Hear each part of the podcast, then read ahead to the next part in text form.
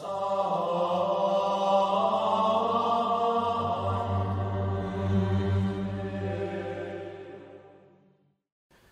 el nombre del Padre, del Hijo, del Espíritu Santo. Amén. Dios te salve María, llena eres de gracia, el Señor es contigo.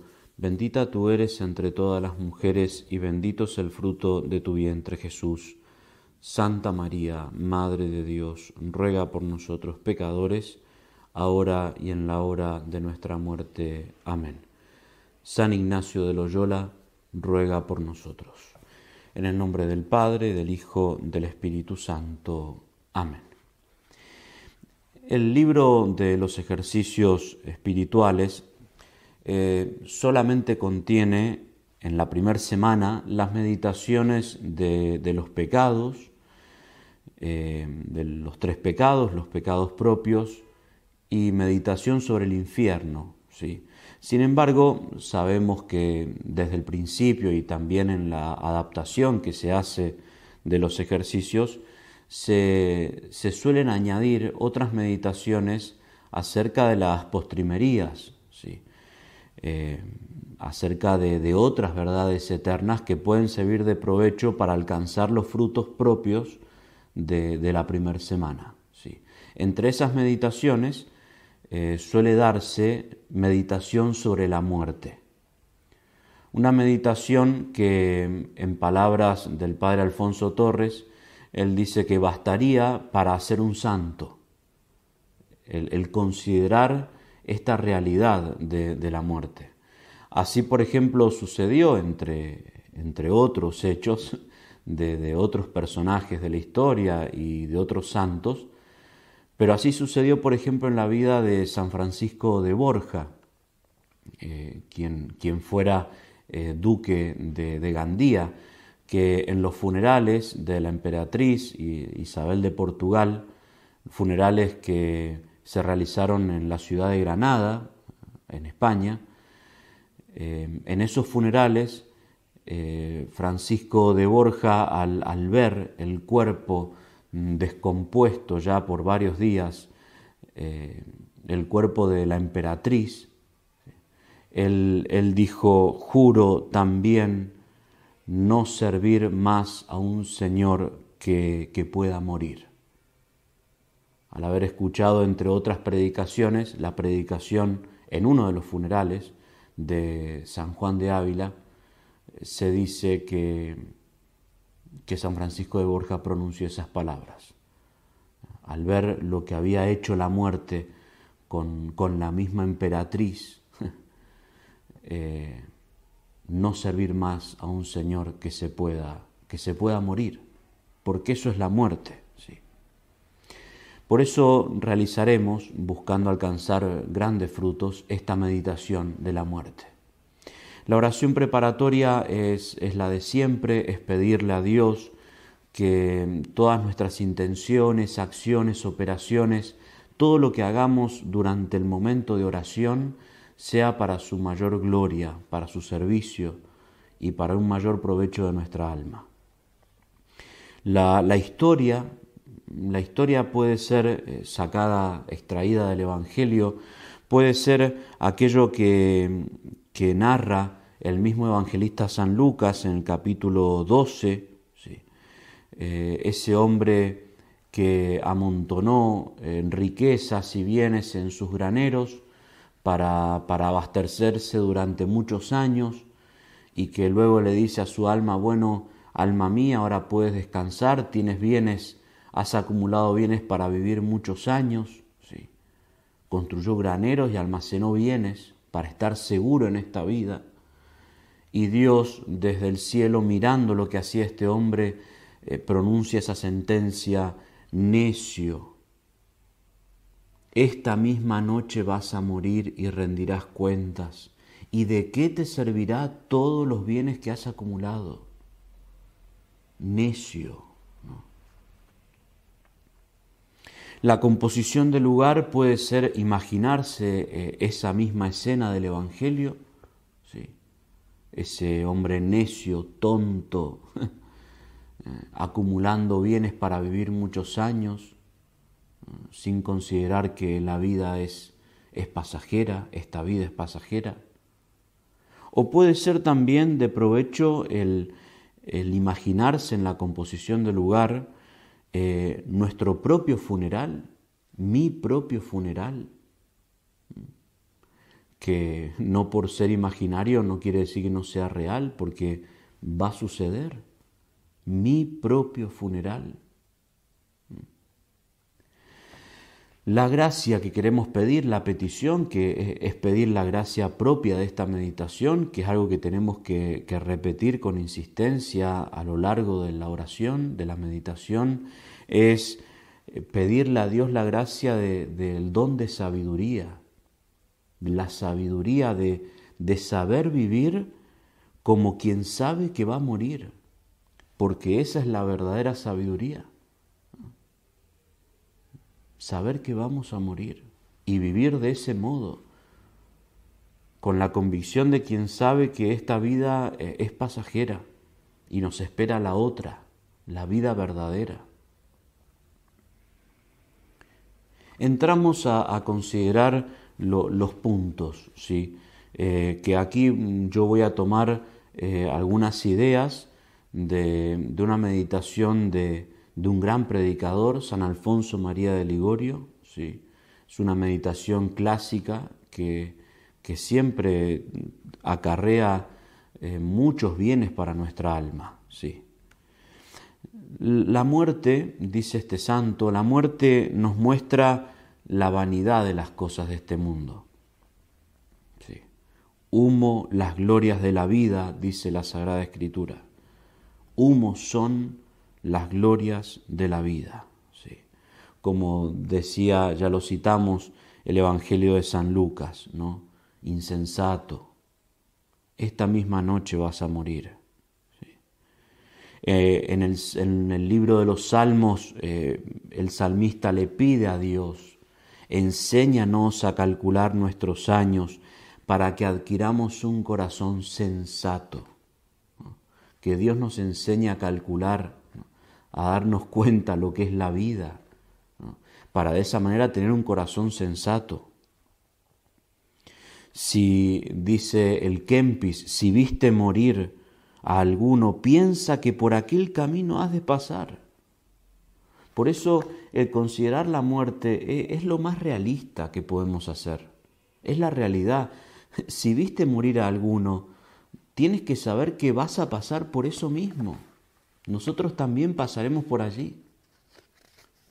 Por eso para adquirir un corazón sensato es que realizamos esta meditación. Y vamos a ver algunos puntos, algunos puntos a considerar, ¿sí? para, para sacar fruto, para lograr esta convicción, para que Dios nos conceda eh, un corazón sensato, que nos conceda la sabiduría de, de aprender a vivir como corresponde. Y aprender a vivir nos lo enseña la verdad de la muerte. Primer punto, la certeza de la muerte. La muerte es lo más cierto, es lo más cierto. De pocas cosas hay seguridad en esta vida. Por ejemplo, cuando nace un niño, no sabemos si si ese niño va a ser rico, si va a ser pobre. No sabemos si, va a tener grandes estudios o va a realizar grandes estudios, si va a ser una persona importante, si no será quizás tan importante. No sabemos qué es lo que va a ser de aquel niño. Pero sí hay una cosa que sabemos con total certeza, y es que ese niño en algún momento va a morir va a morir. Dice San Agustín, en nuestro destino todo es incierto, la felicidad o la infelicidad, solo la muerte es cierta. El hombre puede resistir a muchas cosas, y de eso hay experiencia. Puede resistir a muchas cosas. El hombre puede resistir a sufrimientos, puede resistir a desgracias, a dolores, a tristezas, puede resistir a guerras, pero no puede resistirse a la muerte. Cuando llega la muerte, llega. ¿Cuántos médicos o científicos eh, han intentado resistir o, encontrar eh, como, como un medicamento para resistir a la muerte y no se puede? Quizás se pueda alargar un poco, pero, pero no se puede resistir. Cuando llega, llega. Como decía un rey de Francia, un rey de Francia, ni con todo mi poder puedo hacer que la muerte espere una hora más. Es lo más cierto.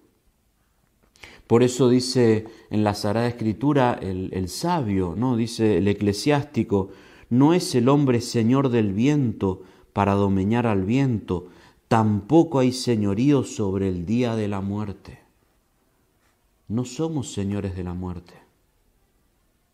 Cuando llega la muerte, llega. Por eso por eso, eh, qué, qué insensatez, qué insensatez la de aquellos que piensan que la muerte es algo para los demás, o, que la muerte es algo muy lejano, qué, qué insensato, como ese necio del Evangelio.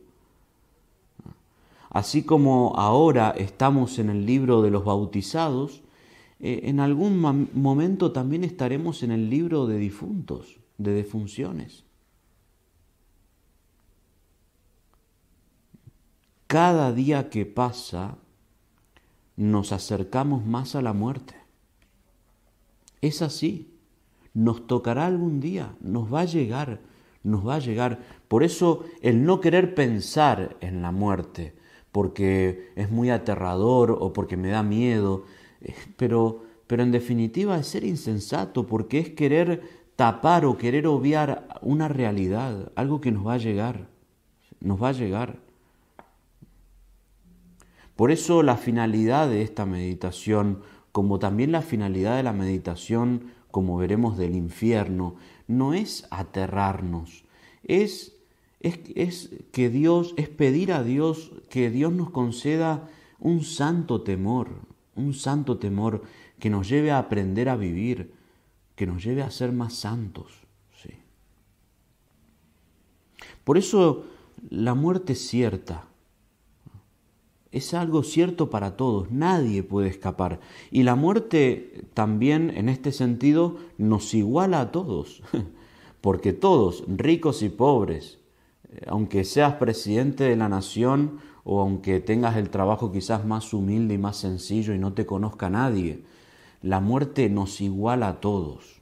Así como igualmente todos entramos en la vida, así también todos nos iremos igualmente de esta vida. ¿sí? Cuando los hombres salen de este mundo, se tornan iguales, dice San Alfonso María de Ligorio. Así como nada trajimos a Él, nada nos llevaremos nada nos llevaremos. Todos iguales. Y es de alguna manera lo que experimentó, como contábamos al principio, eh, San Francisco de Borja. Al ver a la emperatriz, la esposa de Carlos V, rey de España, al ver a la emperatriz muerta como todos los demás y que su cuerpo se iba descomponiendo como el de todos los demás. Eso le hizo experimentar la vanidad, la vanidad de este mundo, lo pasajero de este mundo. Nunca más serviré a un rey que se me pueda morir. Y eso lo llevó a una conversión, a un cambio de vida. Más adelante ingresará a la compañía de Jesús y llegará a ser general de la compañía de Jesús. Sí. Se convirtió en el gran San Francisco de Borja, la certeza de la muerte. De, esta vida solo nos llevamos las obras, nos llevamos lo que, las obras buenas que hayamos realizado. No nos llevamos ninguna otra, otros bienes materiales. No nos llevaremos lo que hemos acumulado. Nos llevaremos lo que hemos hecho las obras. Por eso entonces, primer punto a considerar, detenerse en esto, la certeza de la muerte. Pero en segundo lugar, eh, considerar también que la, lo incierto de la muerte, que la muerte nos llegará es lo más cierto, pero respecto de la hora, el día, es incierto. Por eso en ese sentido la muerte es lo más incierto. No sabemos ni el día ni la hora en que nos va a llegar la muerte. Nada hay más cierto que la muerte, pero nada hay más incierto que su hora. Dice el eclesiástico, recuerda que la muerte no se tardará, es lo más cierto, pero no sabemos cuándo. No sabemos cuándo. Dios en su sabiduría nos oculta la hora de la muerte para que vivamos cristianamente la vida, para que siempre estemos en vela, estemos preparados. ¿sí? Debemos estar dispuestos a partir hoy mismo. Hoy mismo, hoy que estamos meditando esto. Tenemos que estar preparados hoy mismo para partir.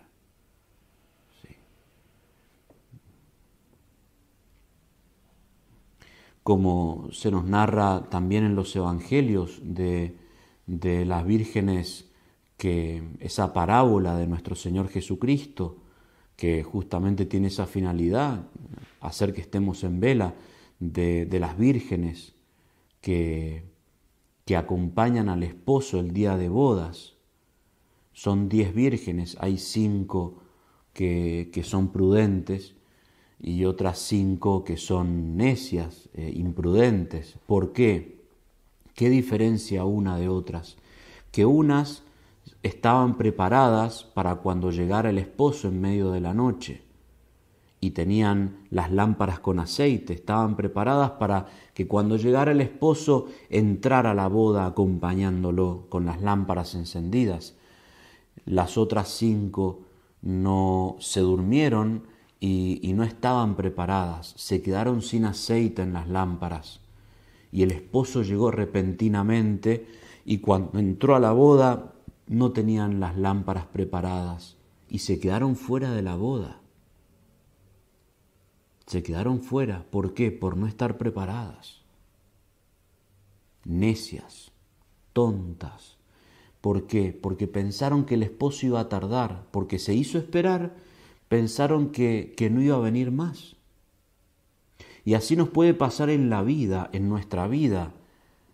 Como el esposo se hace esperar, pensar que no vendrá, pensar que no nos llegará, pensar que nunca moriremos o pensar que, que, la muerte será años más tarde. Y eso es imprudencia, es ser insensatos. Porque llegará el esposo nos llegará el momento de la muerte y corremos peligro, si no estamos preparados, de quedarnos fuera. Las vírgenes golpeaban la puerta para que los dejaran entrar a la boda y desde adentro se escuchó la voz, no os conozco, no os conozco.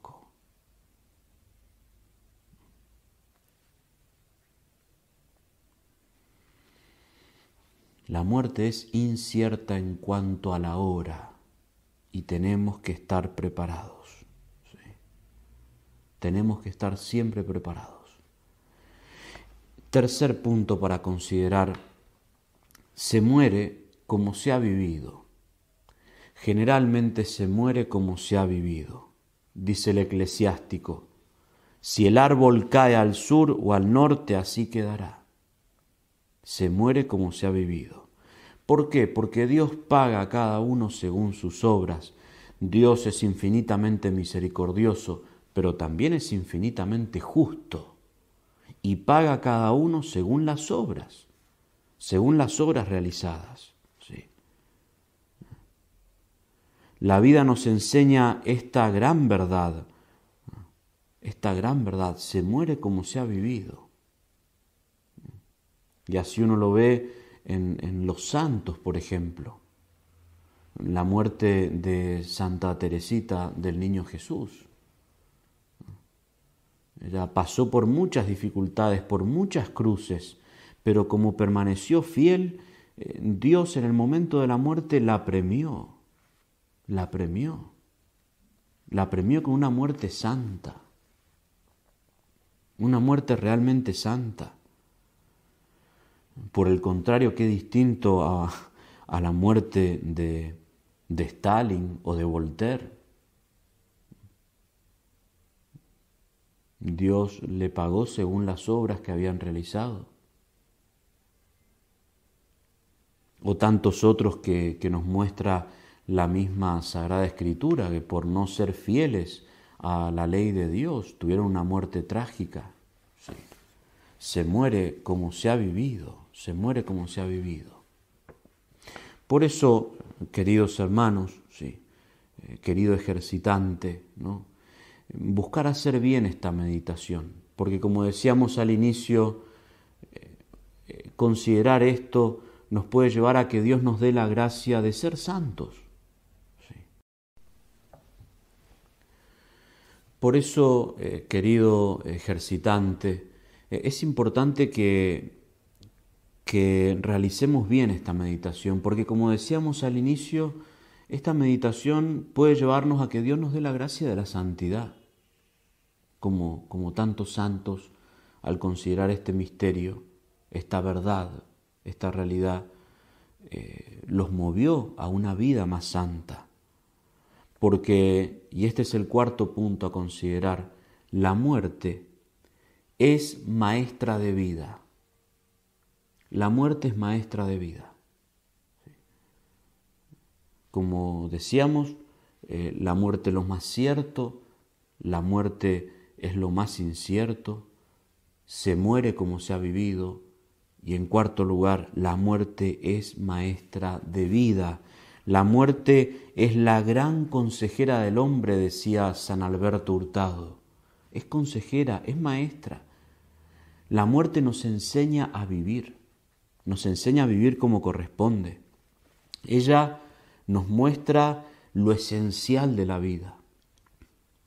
Debemos mirar la vida a la luz de la muerte, porque la muerte nos muestra qué es lo más importante de la vida, nos muestra qué es accidental, nos muestra qué es pasajero.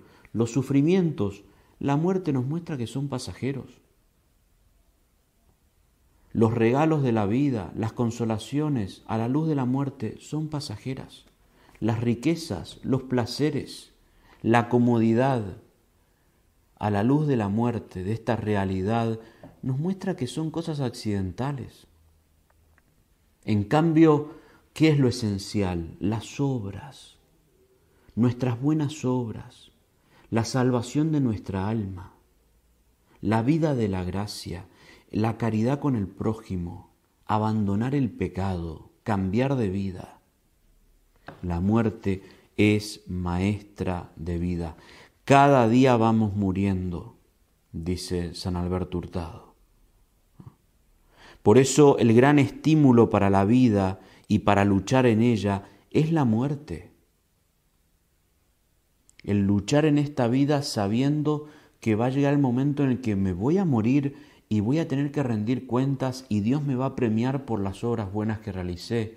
Dios me va a premiar por la lucha por lo cual o por lo que luché en esta vida. Esta vida es pasajera. Por eso esta meditación de la muerte no, no ha sido presentada y no es ese, esa la finalidad de, de darnos pavor. Capaz que sí, un poco de miedo es bueno que nos dé, nos puede ayudar, pero sobre todo es motivo de consuelo. Es motivo de consuelo. Es un motivo de mayor amor a Dios, de, de utilizar bien nuestra vida sabiendo que en algún momento voy a morir y tendré que rendir cuenta. ¿sí? Esa es la finalidad de esta meditación. Por eso dice con una gran sabiduría Monseñor Fulton Sheen, él dice, la, la gran razón que nos hace temer la muerte es porque no estamos preparados para ella. Y es así, es así. La gran razón por la cual muchos temen la muerte es el hecho de que no están preparados para ella. Porque la mayor parte de nosotros muere una vez, dice el siervo de Dios, cuando deberíamos estar muriendo mil veces. Es más, cuando deberíamos haber muerto una vez por día.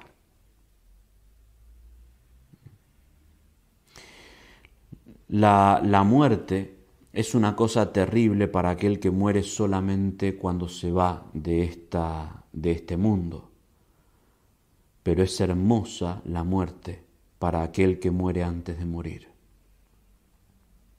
Tenemos que aprender a morir en esta vida, morir a las cosas del mundo, morir al pecado, morir a nuestros defectos naturales, vencernos a nosotros mismos por eso la muerte, como dice eh, Monseñor Fulton Sheen, es algo terrible para aquel que nunca se ha sacrificado por nada. Es algo terrible para aquel que no ha muerto al pecado, que no ha muerto a los placeres, que no ha muerto a la vanidad de este mundo. Es algo terrible. Claro, porque llega el momento de la muerte y quiere aferrarse a todo para lo cual ha vivido. Pero en cambio para aquel que busca morir cada día, morir cotidianamente, luchar, sacrificarse, vencerse a uno mismo, desapegarse de las cosas, cuando llega el momento de la muerte lo encuentra preparado como encontró a los santos. Es preciso vivir muriendo, es preciso vivir muriendo, como dice el Kempis, o como dice el poeta, es saber morir. El que no sabe morir mientras vive es vano y loco. Morir cada hora un poco es el modo de vivir. Morir cada hora un poco es el modo de vivir. De la muerte recibo nueva vida y que si vivo, vivo de tanto morir. Ese es el secreto de la vida, de la santidad. Saber morir saber morir. Los santos, como vimos, se prepararon para la muerte. Se prepararon porque una muerte feliz, como es la muerte del santo, es una obra de arte. La, la, la muerte santa no se improvisa, la muerte santa no se improvisa. La muerte santa es una obra de arte, es, es una obra llevada cada día es un trabajo de años, de sacrificio, de amor a Dios. No es algo que de un día para otro se improvisó. La muerte de Santa Teresita del Niño Jesús no fue improvisada, ella vivía preparándose para ese día, que no sabía cuándo sucedería, pero aprovechaba el presente cada día para cambiar. Por eso dice Fulton Sheen, y con esto cerramos eh, eh, la materia de esta meditación, él dice que, que el Evangelio, con mucha verdad, y es así, dice que la muerte es como un ladrón. ¿Por qué no? En, en el sentido que nos va a sorprender, que no sabemos el día ni la hora, es incierta. Pero él dice, pero para aquel que vive preparándose para la muerte, la muerte no le llega como un ladrón, sino que es él mismo el que sorprende a la muerte. Así hicieron los santos. A los santos la muerte no les llegó como un ladrón, fueron ellos los que sorprendieron a la muerte, porque vivían preparándose para la muerte. Es la gracia que tenemos que pedir eh, y que pedimos en esta meditación. Ser sabios, ser sensatos, ser inteligentes y vivir esta vida como quien sabe que en algún momento va a morir. Vivir preparándonos para la muerte, para de esa manera, una vez que pasemos el umbral de la muerte, poder vivir la vida verdadera que nos propone nuestro Señor Jesucristo. Terminar con un coloquio, hablando con Dios. El coloquio es propiamente el momento de oración, es oración afectiva, es oración afectiva. Hablar con Dios o con Jesucristo o, con la Santísima Virgen María y, y pedirle esta gracia. Primero revisar cómo estamos viviendo la vida. Si vivimos esta vida aferrándonos como que como si fuera la verdadera vida. Y pedirle la gracia de ser sabios, de poder enfrentar la vida y vivirla como quien sabe que va a morir, como quien sabe que tendrá que rendir cuenta de las obras realizadas. Sí. En el nombre del Padre, del Hijo, del Espíritu Santo. Amén.